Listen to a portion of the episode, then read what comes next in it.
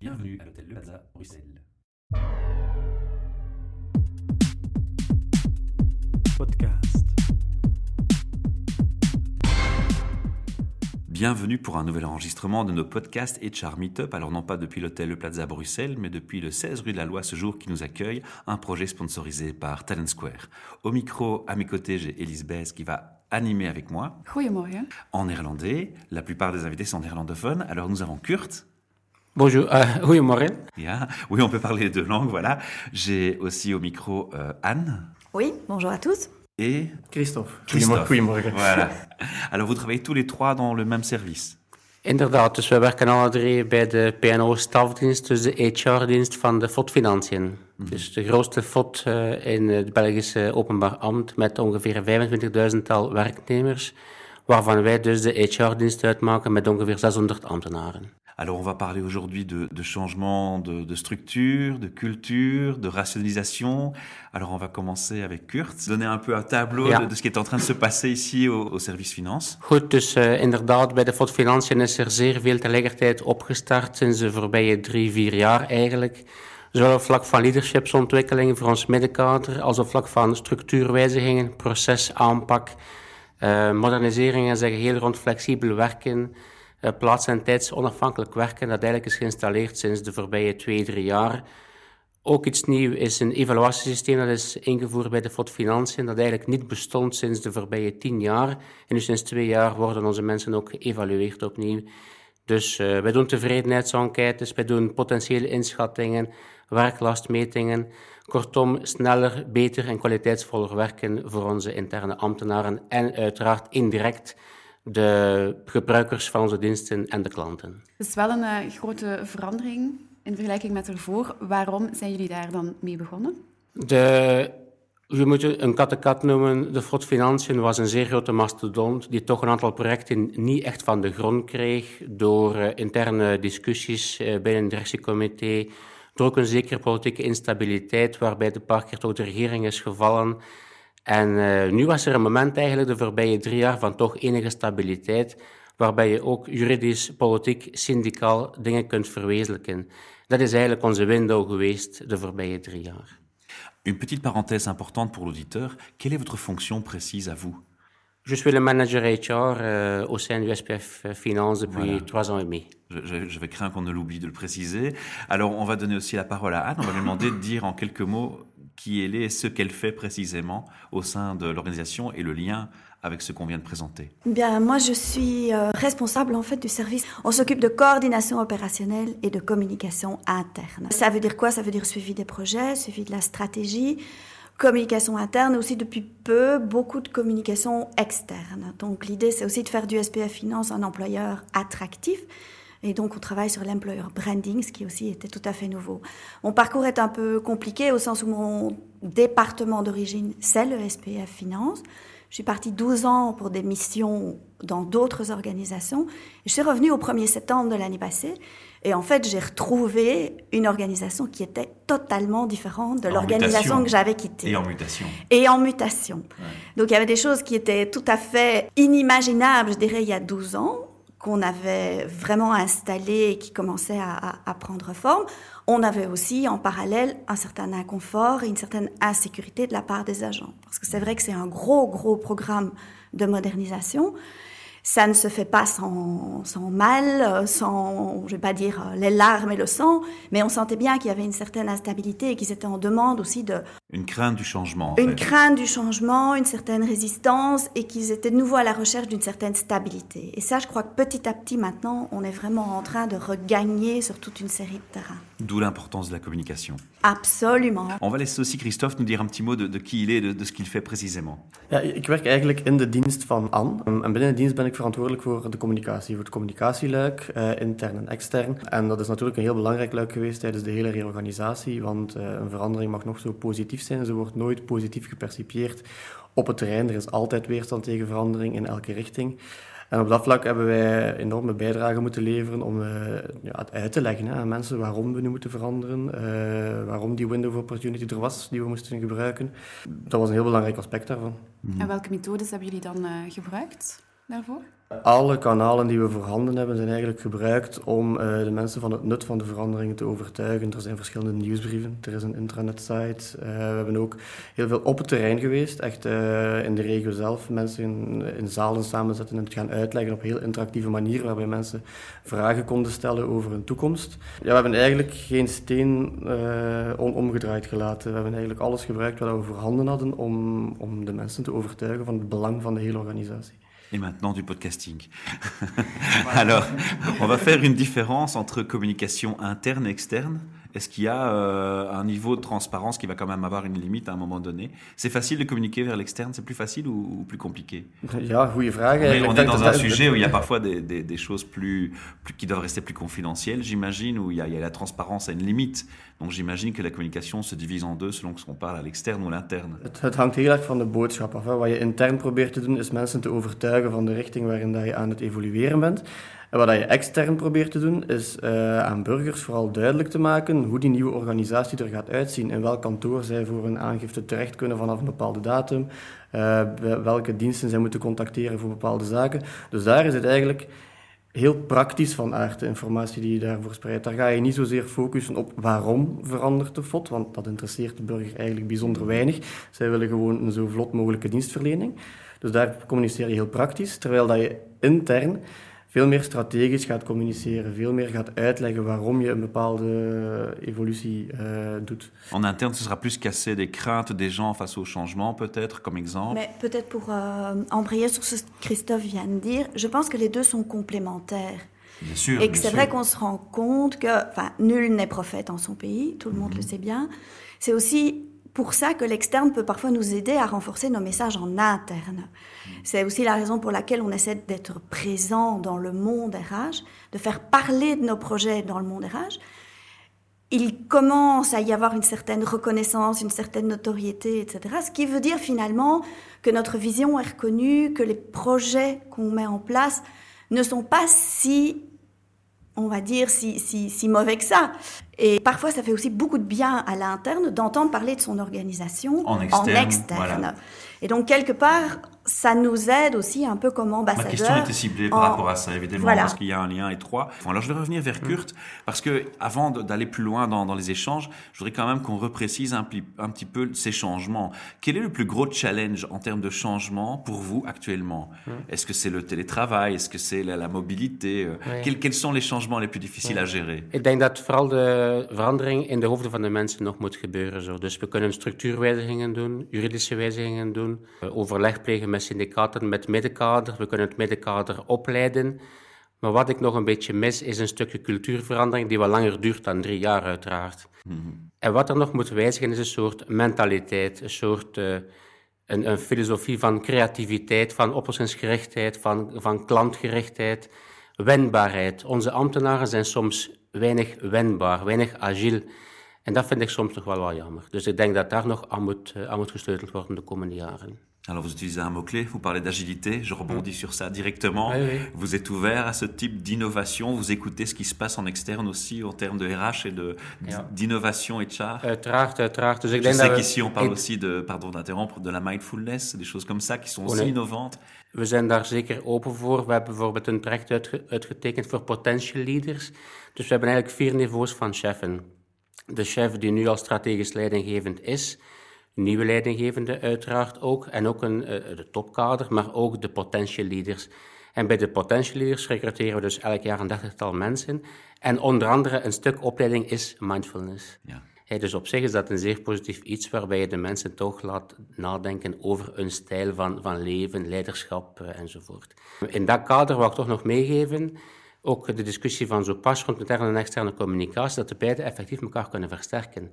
We komen onlangs twee, drie dagen geleden in de media door het feit dat we 800 mensen kunnen aanwerven nu. Dus dat komt eerst in de externe media en dan intern. Dus eigenlijk worden we soms voorbijgesneld door de pers. Ook uh, gisteren stond in de media, de Franstalige kranten, de activiteiten die we plannen samen met Dominique Monami, een bekende tennisspeelster in België, die ons helpt rond hoe ga je om met stress, positieve stress, negatieve stress, uh, depressies, burn-out. En wat is de rol van het middenkader daarin om stress te erkennen, of vooral te herkennen en, en preventief op te treden als leidinggevende, om juist te beletten dat uw goede mensen opgebrand geraken. Dus daar ook weer eerst de combinatie eigenlijk intern in de, in de, in de communicatie, zeer snel extern, en dan kunnen we weer opnieuw op die bal spelen intern. Dus, euh... On est dans une belle trilogie en fait. Il y a yeah. le challenge, il faut changer les mentalités, et pour changer les mentalités, il faut aider les gens. Et donc ça. on s'intéresse à l'humain et la boucle est, est fermée. Jullie hebben onlangs de prijs van HR Team van het jaar gewonnen. Um, heeft dat een impact op de motivatie intern? Op, heeft dat een impact bijvoorbeeld op die, die wens om meer te, wendbaar te zijn, te innoveren? Heeft ja. dat geholpen? Toch wel. Dus ik denk dat, uh, is, uh, vers van de pers eigenlijk, hebben we gisteren intern in onze HR-dienst zelf het moment van het, het prijswinnen nog eens gevierd zo. Er waren ongeveer 300 mensen in de zaal, waarbij de externe jury is uitleg kon geven waarom wij juist het team van het jaar zijn geworden. Uh, het motiveert de mensen. Dus het motiveert de PNO-ploeg. Het stimuleert. Het, uh, het, draagt bij tot een, een, groepsgevoel en ook tot het nemen van risico's, experimenteren, piloteren, eigenlijk kansen grijpen. En dat vind ik juist zo leuk. Uiteraard is dat werk nooit af. Hè. Maar het is wel een appreciatie die extern komt, die objectief komt, uh, die onafhankelijk is van de FOD zelf. En ik, uh, ikzelf en het team appreciëren die waardering enorm. En het motiveert iedereen, gans de equipe. En u zei er net van, uh, we hebben gezegd waarom dat wij die prijs hebben gewonnen. Waarom is dat dan? De jury heeft een aantal dingen gewaardeerd in ons, in ons dossier. Die innovatiekracht en de, de bijdrage die we geleverd hebben aan, aan, de business met het project, kanteling en alles wat daar rond is. Hè, dus uh, flexibiliteit enzovoort heeft tastbare en meetbare resultaten op vlak van tevredenheid en productiviteit. Dus dat hebben ze enorm gewaardeerd. En ook en vooral de determinatie. Als wij ons dossier gaan verdedigen zijn, zijn wij als groep naar daar gegaan. Uh, met een vijftal mensen. En de jury heeft heel erg gewaardeerd de, de, ja, de determinatie waarmee dat we ons dossier verdedigden. Waarmee dat wij uh, achter de projecten stonden die we kwamen voorstellen. En dat, dat is waarschijnlijk ook wat dan de HR-community ge, gewaardeerd heeft. Want die hebben ons ook verkozen tijdens de publieke stemming. Die hebben we ook gewonnen. Dus ik denk dat deze erkenning motiveert de mensen intern enorm, maar ik denk dat we ook moeten kapitaliseren daarop. Om het verhaal daarom te maken, want het kan ook buiten PNO een enorme impact hebben. Want ik zei daarnet, er is weerstand tegen elke verandering. Maar als je met een prijs als HR-team van het jaar eh, naar buiten kunt komen binnen je organisatie, gaan de mensen misschien beginnen nadenken van het kan toch allemaal zo slecht niet zijn als ze voorstellen. Want blijkbaar is de privésector wel enthousiast over hun uh, innovaties. Dus ik denk dat we daar zeker gebruik van moeten maken als hefboom. -hmm. Je vais revenir vers Anne maintenant pour une question un peu plus précise. On va revenir vers les gens, les gens en interne. Dans la communication, quel est à vous votre gros challenge? Quand on sait qu'on veut changer des mentalités et que pour changer des mentalités, il faut aussi communiquer de façon appropriée. En fait, le problème qu'on a un petit peu maintenant, c'est... On, on, va commencer par le problème et puis vous dire les solutions dans la mesure où elles existent déjà ou sont en gestation. Une première chose qu'on a constatée, c'est vrai qu'il faut communiquer. Le tout, c'est toujours de savoir quand communiquer et à quelle dose communiquer. Mmh, et on vient, voilà, et on vient de faire justement des, des focus group pour voir quelle était, quelle était la perception des, des, collaborateurs du SPF sur la communication interne. Et une des conclusions, c'est il y a trop. Il y a trop de canaux. On ne sait pas exactement où on doit être. Il y a des initiatives qui viennent de PNO. J'entends qu'on est très innovant ici, en fait. Ça, c'est est... aussi un préjugé de la part des, des gens externes. On est trop dynamique, en fait. C'est ça le problème. Ouais. c'est bien, en fait. C'est bien, oui, en fait. Oui Il faut le et non, c'est ça, exactement. Donc, il y, a, il y, a, des initiatives qui sont parfois en parallèle. Il n'y a pas toujours une clarté pour quel public cible, quel canal. Et donc, les gens se perdent un petit peu. On parle d'infobésité, c'est un concept euh, qu'on utilise. Mais bon, là, nous, on doit faire vraiment attention. Donc maintenant, sur base, oui, sur base de ce qu'on a eu dans ces, dans ces focus group, finalement, on n'a rien appris qu'on ne savait pas, mais nous, ça, nous a fait beaucoup de bien de l'entendre et de l'objectiver. Donc là, on va commencer au sein, enfin, commencer au sein de l'équipe à, à, à rebaliser. Prendre la, oui. la critique de façon constructive. Tout à fait, oui. Et à rebaliser. Une autre chose qui est sortie aussi, c'est que les dirigeants, Kurt a insisté sur le rôle qu'ils ont dans le management de leurs équipes, etc., se sentent souvent mal armés au niveau communication. Ils se disent, mes collaborateurs savent des choses avant moi, où il y a, y, a, y a des rumeurs qui circulent et moi je suis au courant de rien. Ah, Donc rassure, cette dans toutes les cascade, oui voilà. Donc Privé comme public. cette, cette, cascade de communication, cette espèce de primeur que l'on veut donner aux dirigeants pour leur permettre d'assurer d'assumer pleinement leur rôle de chef, ça c'est aussi quelque chose qu'on souhaite maintenant vraiment développer. Ça c'est le deuxième challenge également. Oui. Plutôt la, la, communication via un système de cascade, disons, donc informer peut-être deux ou trois jours en avance, d'abord le cadre moyen et après tout le monde. Maintenant, on communique immédiatement vers tout le monde et ça c'est peut-être... Uh, et c'est ce qui donne l'effet de noyer par information. En wat we misschien ook nog moeten doen, is toch iets sneller op de bal spelen na bijvoorbeeld een syndicaal overleg. Donc, on voit par exemple les syndicats, on discute avec eux de, de, de différents thèmes, mais les syndicats ont aussi leur propre canal de, communication, et ça va très vite. Hein. Donc, même le, le, soir, tous les affiliés sont déjà au courant de ce qu'on ce a dit le matin. Et ça, on ne fait pas si vite. Donc euh, là, on a encore un, un, un, pas à faire, je pense. Mm -hmm. Quels sont les outils de communication que vous préférez utiliser On a parlé tantôt que des entreprises utilisaient des outils comme Yammer, des réseaux sociaux spécifiques en interne. C'est quelque chose auquel vous, vous pensez ou Christophe Um, ja, Anne sprak daar juist over die focusgroepen die we georganiseerd hebben om, uh, om, om te vragen wat de mensen eigenlijk zelf willen. En daaruit zijn twee aspecten gekomen eigenlijk. Als uh, mensen geïnformeerd willen worden, dan willen ze dat één lezen op het internet en twee, liefst nog een mail krijgen ook. Maar niet een mail van elke informatie, alleen informatie die nuttig is voor hen. Dus echt doelgroepgerichte mails. Alle andere kanalen die we hebben, nieuwsbrieven, uh, brochures, affiches enzovoort, worden eigenlijk niet echt als nuttig uh, beschouwd. Dus ja, eigenlijk is het heel simpel. Uh, wij willen eigenlijk, de mensen willen gewoon weten wat, wat belangrijk en relevant is voor hen. En alle andere informatie vinden ze niet echt nodig om, uh, om, om te weten. Want financiën is een heel grote FOD. Uh, hoe slagen jullie erin om ook de lokale, de regionale kantoren en zo in die verandering te betrekken? Ja, dus we doen wel diverse zaken om, om iedereen te proberen te, te betrekken, effectief. Wat we doen sinds, sinds eigenlijk twee jaar is om de drie maanden tot op 400 te verzamelen in Brussel en de hele dag uh, studiewerk te verrichten samen rond thema's, rond het thema change, rond het thema flexibel werken en binnenkort is er nog eentje op 2 september rond het thema absenteïsme, welzijn, uh, mentale fitheid, fysieke fitheid enzovoort. Er is onlangs nog eentje geweest rond interne controle met de top 400. Elk jaar komen we, komen we samen met de top 1000. Hè, omdat we 3000 leidinggevenden hebben, maar bon, de 1000 uh, toppers dan, komen we toch samen. Rond het thema, vooral dan het thema rond strategie of bestuursovereenkomsten.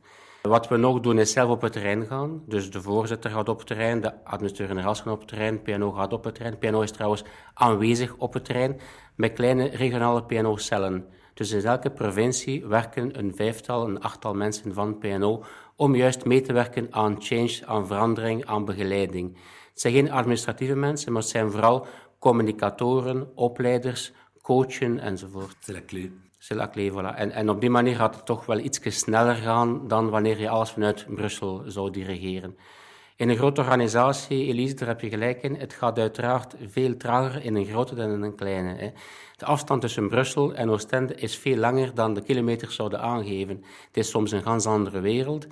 Maar uh, stap voor stap werken we eraan om toch die, die afstand te verkleinen. Mais les outils technologiques vous aident aussi. Vous avez maintenant les, les conf calls qui peuvent se faire facilement et heureusement oui. la technologie va vous donner un oui. gros coup de pouce. Alors justement, puisqu'on parle de futur et technologie, comment vous voyez votre futur dans 5 ou 10 ans? Question. Je euh, pense qu'on doit encore beaucoup plus euh, collaborer. Je, au, au, niveau HR, je vois beaucoup de futur pour un, euh, un service, un, un, SPF PNO assez fort par exemple, ou un service, euh, un shared service qui fait tout l'administratif. Mm -hmm. qui reprend tout le travail de, de bureaucratique. Vous avez mentionné le mot-clé, pardon d'interrompre, coworking, de dire coworking. moins de hiërarchie, plus de coworking. Effectief, effectief. Mm -hmm. uh, waar ik ook wel veel toekomst zien is alles van digi digitaal werken, dus elektronisch werken? Ik denk dat we nog veel te veel administratief en papieren werk hebben en dat we veel meer moeten digitaliseren. Uh, het is daarom juist dat we bij de Fort Financiën ook al ons archief aan het digitaliseren zijn.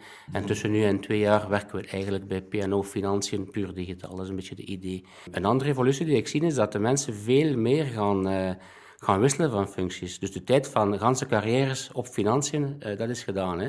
Dus ik denk dat de mensen twee jaar kanselarij, twee jaar binnenlandse zaken, drie jaar volksgezondheid en dan nog veel meer privaat-publieke wissels. Hè. Nu, onze carrières zijn nog te veel gefixeerd op mensen te houden in de karkan van de publieke sector. Je zou een systeem moeten hebben van mobiliteit, privaat, publiek, internationaal, nationaal. En uh, dat zou veel meer moeten kunnen opengebroken worden. Dus daar werken we allemaal aan tegelijkertijd. Alors, je vais revenir une dernière, pour une dernière question vers les communicants. On a parlé de communication vers votre public. Comment est-ce que vous, en tant que personne spécialisée sur la communication, vous proposez des canaux pour recevoir la communication? Est-ce que vous mettez en place, est-ce que c'est quelque chose de, prévu ou de, déjà existant, de, prendre du feedback plus souvent des gens en direct par différents canaux? Mais Vous avez parlé tout à l'heure de Yammer, etc. Il y a mhm. des petites tentatives, mais honnêtement, à ce niveau-là, on n'est pas encore, ou alors je ne suis pas au courant, Christophe, mais on n'est pas encore... Euh, c'est pas rentré dans les mentalités. Hmm. La première étape qu'on a franchie maintenant, et ça date du mois de février, c'est vraiment une occupation intensive des Facebook, Twitter et LinkedIn du département finance. Donc, pas quelque chose de propre en interne. Hmm. Et qu'est-ce qu'on constate? C'est qu'en fait, il y a certainement 80% des gens qui nous suivent sur LinkedIn qui sont des internes. Donc finalement, c'est bon, signe, tout à fait. Mais donc ça veut dire que, allez, quelque part, peut-être que s'il y avait une proposition en interne, il y aurait un plus grand engouement. Mais je pense que là, il faut y aller vraiment petit à petit.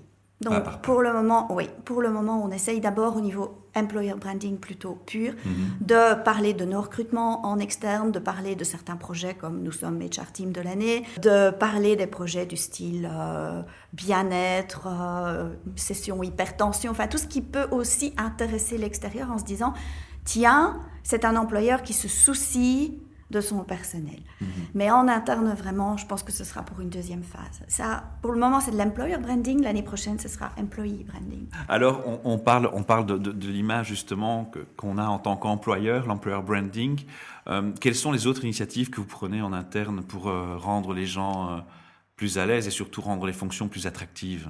Bien, il y a toute euh, une, série d'initiatives qui sont prises maintenant qui sont vraiment liées au bien-être. Bon, c'est vrai qu'il y a des obligations réglementaires qui se sont renforcées à ce niveau-là, mhm. mais indépendamment de ça, on veut vraiment montrer qu'on est, qu'on est à l'écoute et qu'on est soucieux du bien-être de, nos collaborateurs. C'est vrai qu'au niveau purement organisation du travail, il y a déjà tout ce qui est télétravail qui facilite la vie, tout ce qui est absolument. Tout ce qui est travail satellite, donc là aussi, au lieu de venir à Bruxelles, bah, vous habitez Liège, vous allez travailler à la Cité à Liège.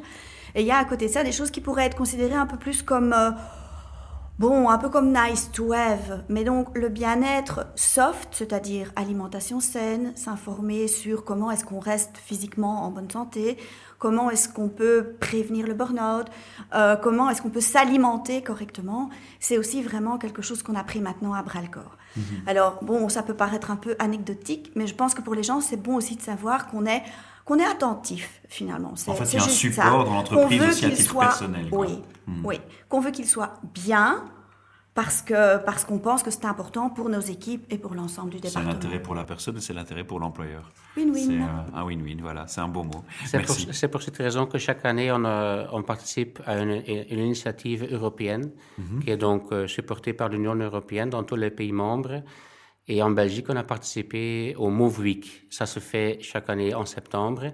Et donc, l'année précédente, 10 euh, 000 employés étaient impliqués, euh, promenade, sport. Euh, on a donné des cadeaux euh, à, nos, cyclistes qui font la navette chaque jour en bicyclette. En bicyclette.